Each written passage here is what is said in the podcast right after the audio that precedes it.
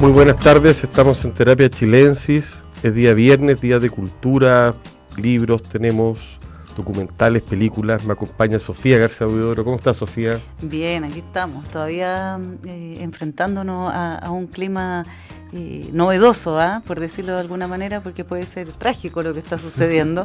Eh, todo indica que acá en adelante las estaciones dejarán de ser lo que conocimos.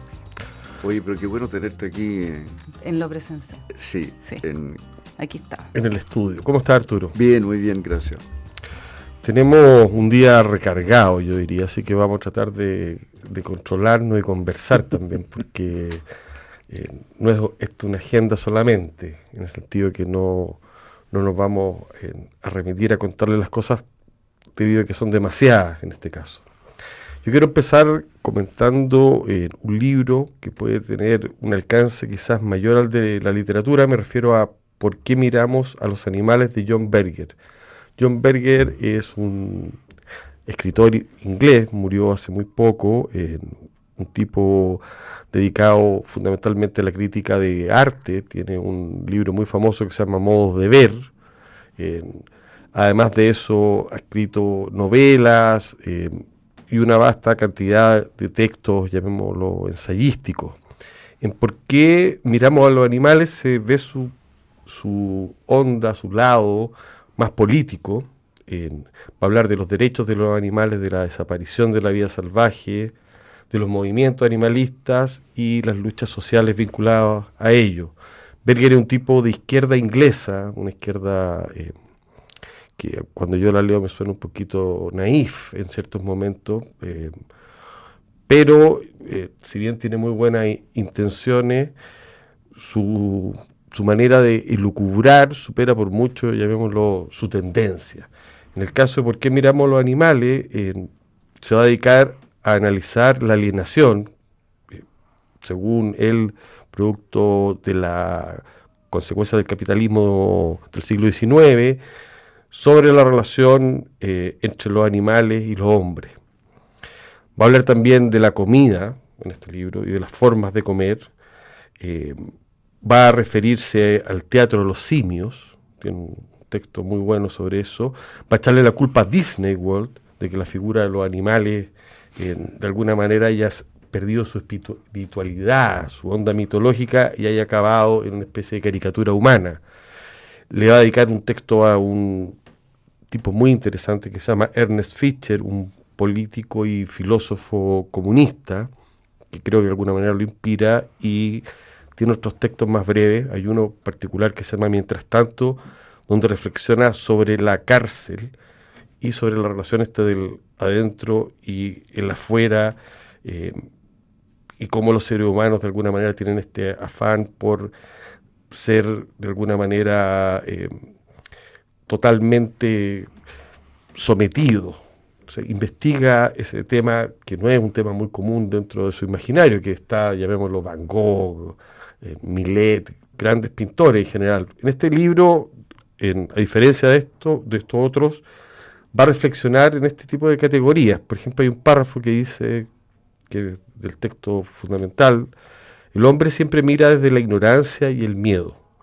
Y así, cuando es él quien está siendo observado por el animal, sucede que es visto del mismo modo que ve él lo que lo rodea. El darse cuenta de esto hace que la mirada del animal resulte familiar y sin embargo el animal es diferente y nunca se confunde con el hombre. El tipo se mete en profundidades, eh, yo, diría cuando se pone a lucubrar humanamente, eh, cuando agarra citas y es capaz de desarmarlas.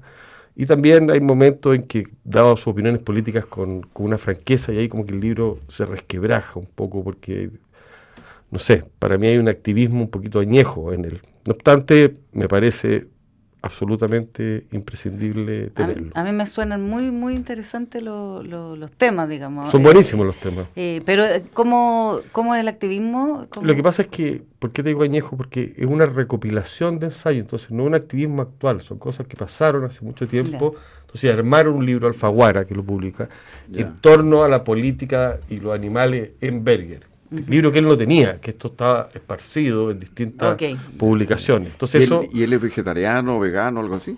no? ¿Cuál es su relación? Eh, ¿Es animalista? No, tiene una relación, eh, tiene una relación con los, o sea, observa a los animalistas, observa mm. a ah, los vegetarianos desde su lugar de intelectual, compartiendo muchas veces en intereses con ellos, pero para nada las prácticas, digamos, no es un tipo de secta. Yo diría que un, eh, es comunista individualista. Por eso digo que da una sensación bien peculiar cuando uno lo lee y habla de esa idea de izquierda, pero tiene una perspectiva social. Ahí está la base, una perspectiva, habla también de historia, o mm. sea, ve todos estos movimientos en base a, referentes anteriores. ¿En qué sentido está un poco recocido? En que, claro, no está con la última tendencia de lo que está pasando ahora, sino que son textos que aparecieron en los 80, los 90. Ahora uno inevitable piensa como que, que escribiría respecto de, de, la actual relación eh, que han adquirido en el tiempo las mascotas, el mercado mm. eh, que, que eh, significan, el lugar que ocupan dentro de los hogares, la cantidad de servicios asociados. no entra eso. Todavía los animales, para Berger, llamémoslo así, son seres reprimidos por el hombre.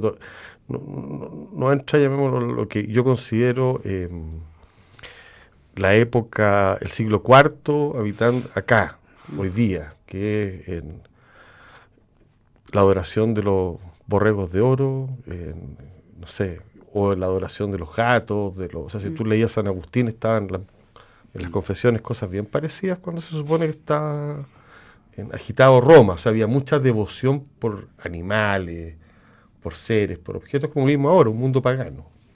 Y eso Berger no lo ve, más bien ve el capitalismo, el capitalismo desatado, Walt Disney, está el opresor.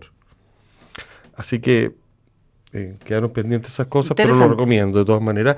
Y para los fanáticos de la literatura, y antes de dejarnos llevar por el cine, porque viene aquí lo mejor, sí quiero recomendarle a los fanáticos de la literatura que compren los ensayos de Louise Gluck. Se murió hace muy poco Louise Gluck, la gran poeta norteamericana, premio Nobel. Y sus ensayos eh, comprenden en verdad dos libros, son sus dos únicos libros que escribió, en los cuales se va a referir a cuestiones muy, muy interesantes, desde literarias hasta personales. Por ejemplo, se va a referir a la venganza. Y es una mujer que mm. le, inspira la venganza. Eso me, interesó, dice. Las fantasías de venganza nutrían el deseo de escribir poesía, transformando ese deseo en una urgente ambición. No podía reemplazar a la inspiración ni sobornarla para que exista, pero sí que aumentaba la inspiración en el sentido de impulsor del propósito la necesidad. Me animaron cuando yo quedé fácilmente paralizada. Bueno, hablar de la venganza. Qué, interesante eso. Que, poco se reconoce eso. Sí, no, es de una sinceridad y sus poemas no, no, no, parecieran provenir de ahí, pero mira de dónde vienen las fuentes secretas de la creación son... Miedo a la felicidad tiene otro, Claro, porque más, más fina ejecutar la venganza de manera solapada. No, o sea, se la toma con mucha tranquilidad, en ese sentido es absolutamente clásica. como, dice el refrán, de la venganza se sirve un plato, que se sirve frío. Sí. Mírese, durante muchos años fue un placer intenso anticipar el tranquilo y lento despliegue con el paso del tiempo de la venganza, con sus justas y gloriosas inversiones de los juicios y relaciones de poder existentes. ¿Qué te parece, ah? Oye, La poeta... Sorprendente, sobre todo en relación a cómo era ella, digamos, su poesía. Bueno, no se limita a eso, habla de Eliot, habla de la ruptura, del silencio, habla de George Open, de la muerte, eh, de la vigilia. Mira, realmente un libro magnífico, eh, habla de los narradores de historia, estoy solo elucubrando. Hay muchos textos sobre poetas que no están traducidos, pero también hay textos eh, sobre que mezcla distintas lecturas. Sharon Owls le dedica un, ensayo junto a otro escritor, refrescante, inteligente, eh, no sé si sincera sea una buena palabra, pero puntúa. Mm. Así que recomiendo de todas maneras los ensayos completos. Está publicado por la editorial Visor, vale la pena. Tiene pinta de, tener su tiempo, ¿no? ¿Circulando este libro? Sí. O no sé, el diseño un poquito... No, es que Visor tiene estos diseños con las portadas eh, de esta índole, pero yo creo que el libro... Ve como no entero. No, no, no, para nada. 2017 parece. 2017 fue en inglés. publicado el segundo libro de ella. Esto es, em, yo creo que es del año pasado, Ah, ya. 2023. Mira. Está fresquito. Está fresquito, lo que pasa es que, claro, no es la modernidad lo que acompaña el diseño de Isor. Así que eh, los ensayos completos de Luis Gluck y por qué miramos a los animales de John Berger. Con eso tenemos un par de lecturas por lo menos que nos pueden animar. Muy, muy interesante suena. Eh, yo estuve viendo, vamos a pasar ya pronto al gran cine, pero yo estuve Sí. viendo algo en el streaming. Eh, una película que está disponible en Netflix que se llama Niyad, creo eh, que sería la manera de decirlo, es N-Y-A-D. Es el apellido de una eh, nadadora, periodista y escritora llamada Diana Niyad. Ella el año mm, 2013 nadó desde Cuba hasta eh, Florida. Eh, esta una larga travesía que eh, eh, se había propuesto hacer cuando tenía 28 años, luego se no lo logró. Eh, hay que sortear desde, bueno, tiburones, imaginarán ustedes, hasta eh, la- las inclemencias del clima y todo tipo también de medusas y de cuestiones que atacan. Se trata de más de 30 horas nadando tiene que pasar la noche, etcétera, y eh, eh, interpretada magistralmente por Annette Bening, eh, también eh, coprotagoniza la película Jodie Foster, que ahí es eh, su hace de su entrenadora y mejor amiga y su compañera en esta locura que se le ocurre habiendo cumplido 60 años volver a meterse al mar y tien- está linkeado a su propia historia eh, con Cuba, con la isla y con su padre y quiere eh, a los 60 años decide que ella quiere nadar y quiere lograr hacer esto que no pudo 30 años atrás.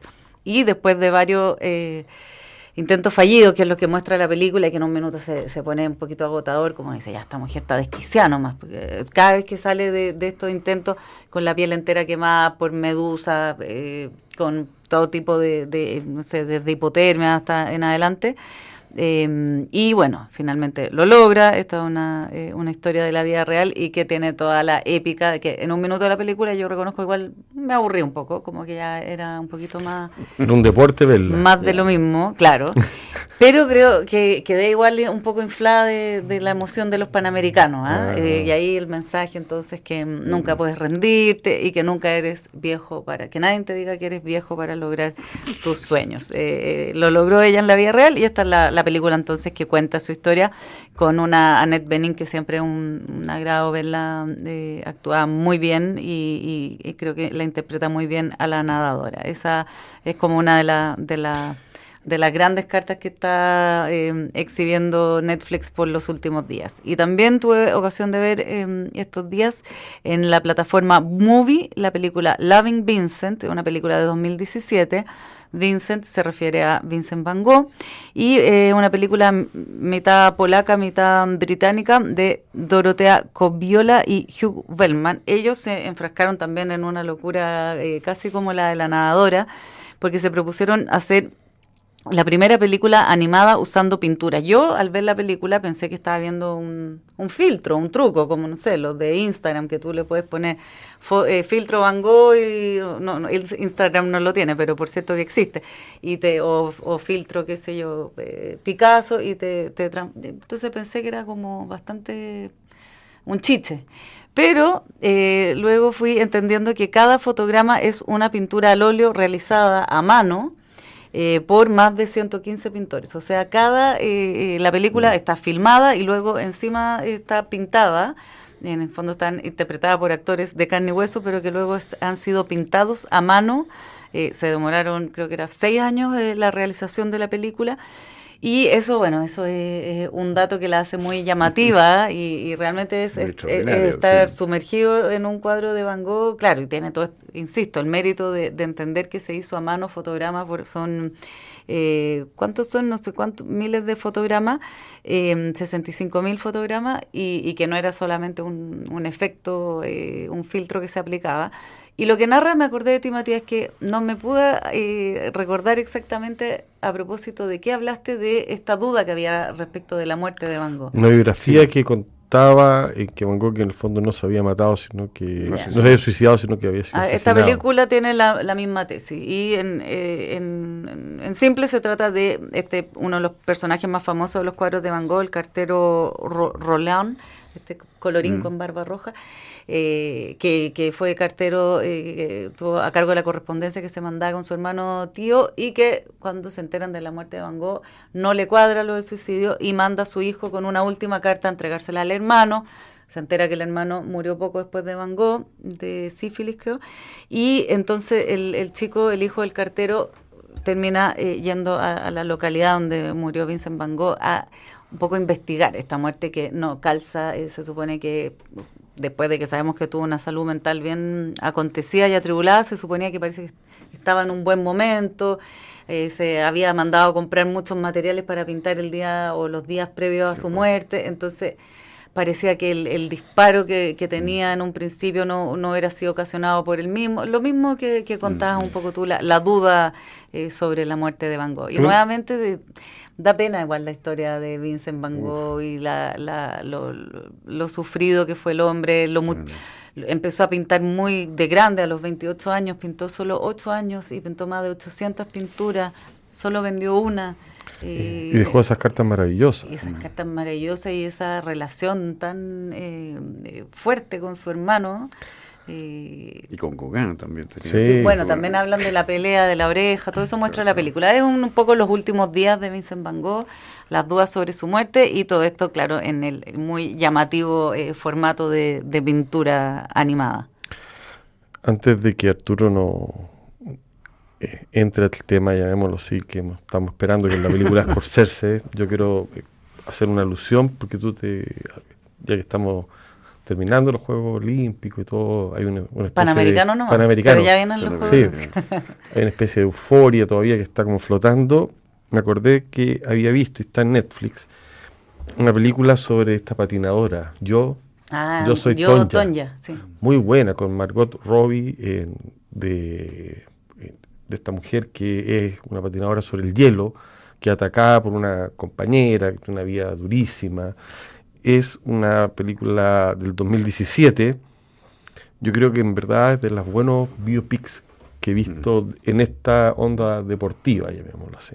Tiene además, se aprieta la guata porque hay trama policial, odio. Vale la pena. Ella es una gran actriz, Margot Roy. ¿eh? Totalmente. Es una gran todo. Sí.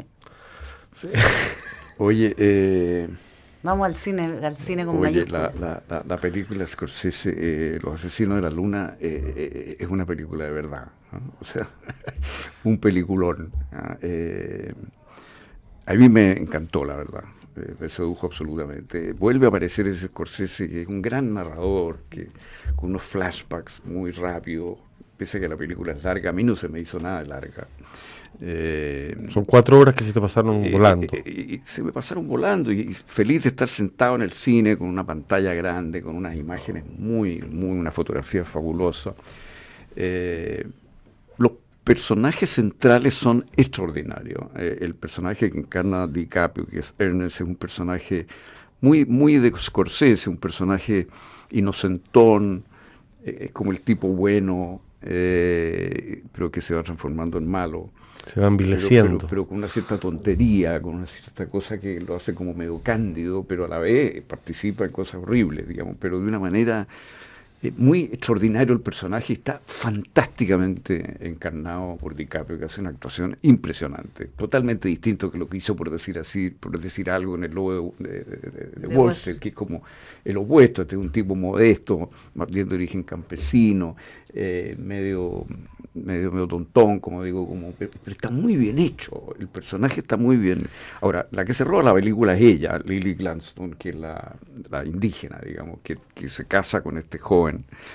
Eh, y que hace un papel fantástico. De nuevo, la actuación es magnífica y el rol es fantástico, el personaje de ella, porque es un personaje sereno, un poco inocente, pero no tanto, eh, con mucha dignidad, muy enamorada, eh, muy respetuosa, muy elegante, y que hace un par de actuaciones, o toma un par de decisiones absolutamente esenciales en la película, pero en general es una persona como serena, muy distinta de...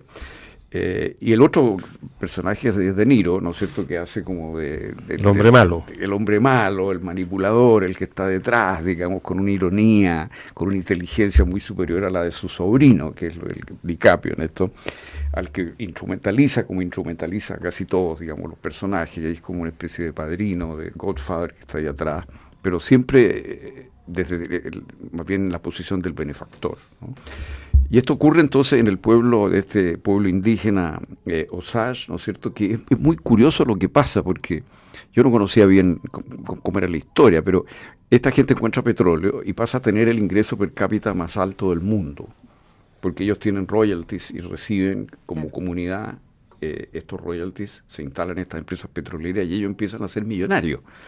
Entonces tienen autos fantásticos, se hacen casas occidentales llenas de lujo, con muebles de caoba, o sea, es un, se produce un rápido proceso de aculturización. Entonces no estamos hablando, digamos, de la utopía arcaica, pasar la expresión de, de, Vargallosa, digamos, de un mundo indígena así que está conservado mm. fuera de la historia. Este es un mundo indígena que se incorpora al consumo y que gastan y que le gustan las cosas buenas, y en fin. Y entonces esto, fortuna, empieza a atraer a los cazafortunas, digamos, ¿no? que son estos blancos que empiezan a tratar de casarse con ella para ver si logran captar parte de los, para que sus hijos capten parte de los, de los derechos, porque no los pueden alinear los derechos, eh, y empiezan los asesinatos para producir justamente herencias convenientes, digamos. Entonces, eh, eh, la película... Eh, estamos situados, perdón, en... comienzo del siglo XX. Comienzo del siglo XX, o sea, digamos, el tipo tiene un Buick estupendo, o sea, autoconvertible, o sea, estamos hablando de un mundo indígena, eso es lo interesante, no es un mundo indígena ingenuo, mantenido en el pasado, es un mundo indígena que intenta que se incorpora de hecho a la modernidad, pero de una forma frágil, porque tienen unos protectores que los que les controlan un poco el consumo dentro de, eh, no hay ahorro, no hay, no, hay, no hay como que, no hacen nada con su plata creativo, digamos, sino que más bien gastan y gastan. Y, tienen estos zánganos eh, blancos que, que, que, son la mitad, la mitad zánganos y la otra mitad asesinos, digamos. Entonces, empieza, el, es muy extraordinaria la forma como la riqueza produce mestizaje, y el mestizaje se ata con, con, con, la violencia, digamos, ¿no? con la persecución. ¿No es eh, correcta respecto a los valores que se están utilizando? Mira, cuando tú lees lo que te dicen, todo el mundo te está diciendo eso. Eh, yo no encontré que fuera una película eh, políticamente correcta. Efectivamente, el drama de los Osage está, está contado con mucho dramatismo, porque ellos son un pueblo que, que, que, son diezmados por, por, por, eh, por, este grupo de asesinos, digamos. De Casa Fortuna. De Casa Fortuna, que, que, los van liquidando. Y, pero en cierto modo eh, no hay la nostalgia, por así decir, de una pureza indígena perdida, más que muy leve en, en, los más viejos. Pero los jóvenes están incorporados. Que eso es lo que yo creo que algunos le generará, creerán que eso es una gran incorrección, yo creo, pero en, la época en que está situada la película no había esa idea circulando. No, y, yo no sé, bueno, yo, yo, creo en las mezclas, digamos, me, parece que, pedirle a un pueblo que se mantenga, digamos, al margen del mundo, digamos, es como imposible, digamos, entonces ellos hacen eso, pero claro, eh, eh, como es un territorio indígena, es una especie de, reserva aparte, no funciona la justicia normal, hay unos jueces de paz, hay unos que está todo corrompido, entonces los, los asesinatos no se investigan, la verdad no se aclara, te fijas. Entonces esa es la parte oscura que tiene esto. Y en eso, eh, claro, ahí viene entonces como la cosa pro gobierno central que tiene el mensaje de la película, porque en definitiva ahí aparece el FBI. ¿no? Y es el FBI el que realmente investiga los crímenes y, se produce justicia, digamos, hasta donde se podía. Porque, pero, pero mm, me hizo pensar un poco en Fuente Ovejuna, digamos, o sea, es cuando llega el, poder central que se puede producir justicia, la, justicia local es corrupta, se tapan unos con otros. Para la eh, venganza. claro y este Hale, que es el tío, eh, tiene todo manipulado, entonces logra tapar los asesinatos, ¿te fijas? Hasta que llega el FBI y ahí, bueno, esto se, derrumba, esta estructura de, asesinatos se derrumba. Está filmada, según el leído Arturo, pero de manera espectacular, ¿no? Espectacular. espectacular, eh, tiene, tiene mucha tensión dramática, eh, tú vas muy rápido pasando de una situación a otra. Eh, las actuaciones, mira, como te insisto, el personaje de DiCaprio es extraordinariamente interesante y la relación entre ellos, porque ellos se quieren, realmente se quieren, hay amor real y a la vez hay esta manipulación oscura. No quiero entrar en más detalles. pero es también una historia de amor. Pero es una historia de amor es una historia de amor, claro, medio pervertida, digamos, por, por, por, la codicia, pero, pero es una historia de amor real. Yo, yo no, no he querido leer mucho porque, porque tengo muchas ganas de verla, eh, espero lograrlo, pero claro, el, son el desafío de, la, de las casi cuatro horas.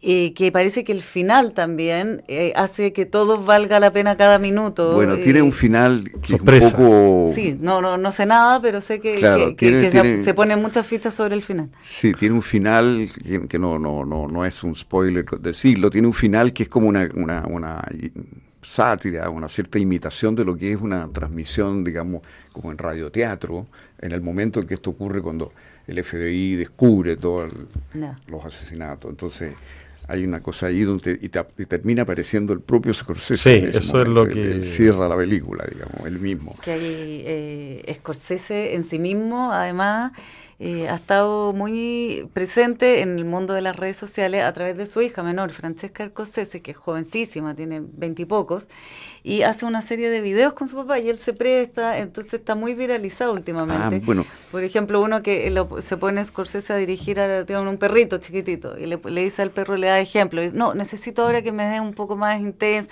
y el perro le va poniendo cara. Entonces, también eh, vi ayer creo un clip de eh, Scorsese dirigiendo esta película, pero solo lo muestra muestran a él dando indicaciones de o menos del ánimo de la escena y es es fantástico verlo a él. Sí, eh, sí. Él, él, aparece aquí como firmando la película, digamos. Eh, con su... Ahora, la edición es otra cosa fantástica como está hecha, porque esto ha sido muy difícil de armar. Bueno, eh, la película iba a tener otro enfoque, porque el, el, libro, que es una investigación policial, en el fondo es, está vista desde lo que hace el FBI para descubrir estos asesinatos, digamos. ¿no? Ese es como el enfoque del libro. Y parece que fue DiCaprio el que se le ocurrió eh, cambiar el... Ah, porque DiCaprio iba a ser el, agente del FBI, que era el protagonista de la investigación policial. Y hicieron un script, un script que es larguísimo parece, y lo leyeron a un grupo de personas, entre ellos estaba una hija, a lo mejor ella esta hija, según leí, y mm, la gente se aburrió un poco. Y, DiCaprio no, no, le gustó. Y, y DiCaprio propuso, ¿por qué no cambiamos el foco? y yo soy el, marido, con lo cual se desplaza el centro de la, de, la, de, la, de la, historia. Entonces hicieron otro script con este otro esquema. Yo lo encontré muy fascinante porque muestra, claro, el, tema del mestizaje, claro, todos estos temas que están sobre la causa woke, la cosa indígena, eh, la sensación de culpa, en fin, todo eso blanca frente a la forma como se ha tratado al pueblo indígena. Bueno, todo eso está, pero no está de una manera eh, con cliché, digamos, no está de, una manera burda, sino que está mostrando la complejidad que es el mestizaje, que es la modernización, los procesos de modernización, porque aquí, a diferencia de otros pueblos indígenas, no hay pobreza, y eso es lo que hace claro. distinta Como se, se han dado vuelta los roles. Claro, eh, tienen sirvientes, estos indígenas, tienen, aparecen imágenes de Me ellos. Me a la eh. cabeza ese sketch de Plan Z, que hoy día sería muy castigado, de los mapuches millonarios, que es como un mundo paralelo donde hay unos mapuches millonarios y los sirvientes son los blancos. Y es un poco ahí lo, que ocurrió por, por, la coyuntura del petróleo. Del petróleo, el petróleo les da esta, esta oportunidad, te fijas, y claro, no están, bueno, en fin, es un tema que te deja además pensando un poco sobre el tema de los, Entiendo que son culturales, no solo raciales. Entiendo que definitivamente ver una obra de arte versus ver una película. Oye, sí, no, sin duda. Creo que ahí se nota mucho la diferencia, ¿no? Produce una cierta sensación de, de, nostalgia, o sea, de, qué difícil es hoy día encontrar una película. Eso lo que una película de verdad, digamos. Ver cine. Esta intensidad. intensidad, hay drama, hay extensión, está pensada, yo creo, para que tú estés concentrado en la película, no verla por parcialidades. ¿No le habrías quitado ni un minuto? Yo no le hubiera quitado nada. Yo no le hubiera quitado nada. Pero no sé, habrá opiniones, obviamente no, porque, es lo que yo sentí ahí. A mí, a mí se me hizo, se me pasó así, digamos. Eh, la y hay que verlo en el cine por porque ayuda mucho, llamémoslo, la calidad de la imagen. La calidad de imagen, del sonido y la sensación de estar ahí sin tiempo, sin pensar en nada más que lo que pasa en la película, que para mí es la maravilla. Ni mirar el teléfono, nada. Claro, no suena, no, no, no. Eh, tú estás en tu casa viendo Netflix y, estás en tu casa, de alguna manera tu casa está presente, de repente alguien llama por teléfono, te puedes, tú mismo te levantas a hacerte un café y paras la película. Eh, aquí eh, no, no hay imposibilidad de interrupción, no te puedes parar. Y también es la experiencia del, del otro, en, en, la sala, de, de, la respiración del otro, ya es una presencia distinta. Claro, entonces te sumerge, el mundo no existe, lo único que existe es la película. Gran cine.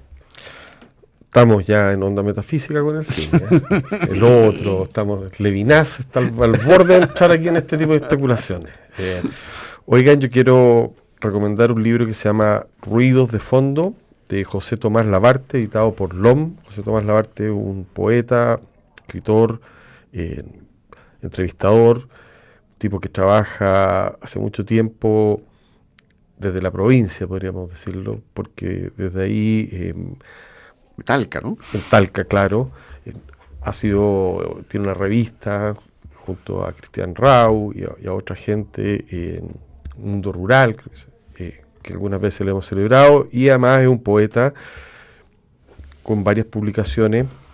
A mí particularmente este libro, Ruido de Fondo, me parece notable en el sentido que el subtítulo dice Poemas, Crónicas y Canciones.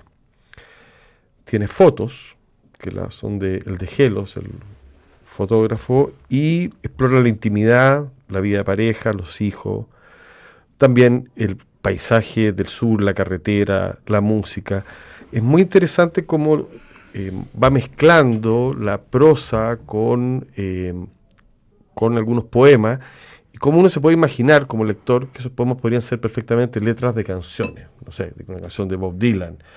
Eh, tiene un poco la estructura, de alguna manera, que recuerda Crónicas de Motel de Sam Shepard. Mm. Tiene texto en prosa también. en este libro, eso sí, encontramos el paisaje del sur esta provincia, pero más pop, no hay dramatizaciones, no hay queja, el que el narrador es alguien que está en la madurez, llamémoslo. Eh, hay referencia a los hijos, al interior de las casas. Aparecen, por cierto, la literatura, Jorge Tellier, eh, camuflado, con bastante elegancia. Charles Simic. Yo diría que cada poema, cada texto tiene que ver como con una foto, una Polaroid. No pretenden ser eh, llamémoslo, rotundos, sino que pretenden ser exactos, precisos y evocar imágenes. Eh, me parece muy, muy eh, evocador el libro por su capacidad de, de, generar en el lector sensaciones, por ejemplo, respecto a los ruidos, a la música, al olfato, a cómo suena la lluvia, los, los crujidos. En eso la mezcla de prosa con poesía se potencia. Está muy, está muy, muy bien hecha Así que recomiendo, de todas maneras, en Ruido de Fondo de José Tomás Labarte, es un libro donde la diversidad y la nitidez se, mezclan muy bien, las imágenes son preciosas, árboles, carreteras, casas piloto, muebles, una vida que a uno le parece cercana. Y cuando la poesía engancha con eso, mm. se produce en esos cortocircuitos como lector. Yo, leí poemas de él, libros de él antes, pero este no lo conozco, así que me, no, vale la pena. lleno de... No, y, de impaciencia por leerlo. Sí, tiene, tiene además, en, aparte de dirigir medio rural y actualmente la Universidad de Talca eh, tiene una editorial, la Universidad Católica del Maule, em, perdón. Bueno, es un tipo además que le, le gusta la música y toca guitarra eléctrica uno, por, o algún tipo de instrumento y eso permea estos poemas que entonces el sur se hace algo más electrónico, mm. más pop, se abandona esa cosa nostálgica y se llena de como de otra energía, melancólicas por cierto, melancólicas, no estamos ante, ante ningún alarido de grisa, de, risas, sino que ante un tipo que está entrando a la madurez con todas esas sensaciones de constricción. Bueno, vale la pena leer a Ruidos de Fondo de José Tomás Labarte. ¿Alguna, ¿Algún dato, Sofía, antes de partir? No. ¿Ninguno? Eh, que se me venga en la cabeza, no, para, para este eh, fin de semana no. Eh, la próxima semana arranca Fidox y eso sí interesante, documentales. Yo voy a recomendarles que se que los que puedan hagan lo siguiente, vayan al ex hospital San José, que queda al lado del cementerio. Recoleta. Recoleta. Y ahí hay una exposición adentro, magnífica, que voy a comentar pronto, de Carlos Altamirando. Mm. Es un montaje que está lleva bastante tiempo ahí. Estuvo durante algún momento abierto a público, pero ahora quedó ahí. Por ende existe la posibilidad de ir. Es maravilloso, magnífico, político, interesante. Eh, después, el próximo terapia le damos una vuelta a eso, pero un muy buen panorama. Bueno, bueno en, todo caso mencionar que, lamentablemente y una vez más los museos están en paro y esta vez es un paro extendido. Eh, así que por eso eh, son muchas las exposiciones que no se podrán visitar de momento. Yo hago un llamado final, que ya lo hice, a que en vez de criticar, que todos hemos criticado, deberían haber más voces, ¿sí? Eh, por favor ayuden al Ministerio de Cultura, que ya con tres ministros en problema, yo diría hay una cuestión eh, más subterránea, porque no se puede salir adelante, se cierran los museos, se cierran las bibliotecas. Es un problema eh, que yo creo que el gobierno se tiene que poner encima para darle, llamémoslo al país, lo mínimo que se le pide a ese ministerio. Ni siquiera se ha podido instalar. Entonces, eh, culpar solamente a una ministra cuando uno ve que mucha gente pasa por los cargos es que hay alguna cuestión, en, mm. no sé, que desconozco. Una precarización del sector que solo empeora. Pero eh, en vez de queja, uno escucha silencio, entonces yo llamo a, ayudar. Mm. Claro, y sobre todo que venimos saliendo de estos panamericanos que, fueron eh, anímicamente todo lo contrario o sea, no puede estar cerrado hace tanto tiempo y, llevar un año y medio eh, con el gobierno, con esta crisis, la cultura, porque ya no se debe a un ministro, se debe a otra cuestión sin duda. Eh, yo me encantaría que pudiera, no sé, tantos asesores que hay por ahí, gente en la moneda dedicada a solucionar problemas, que algunos le den una mano a, la, cultura. cultura, sí, para que vamos a tener un ministerio que salga adelante y que nos estamos orgullosos todos con esta perorata absolutamente improcedente. Amén. Amén. Termino terapia chilensis. La transformación digital de tu empresa nunca estuvo en mejores manos. En Sonda desarrollan tecnologías que transforman tu negocio y tu vida, innovando, integrando soluciones que potencian y agilizan tus operaciones.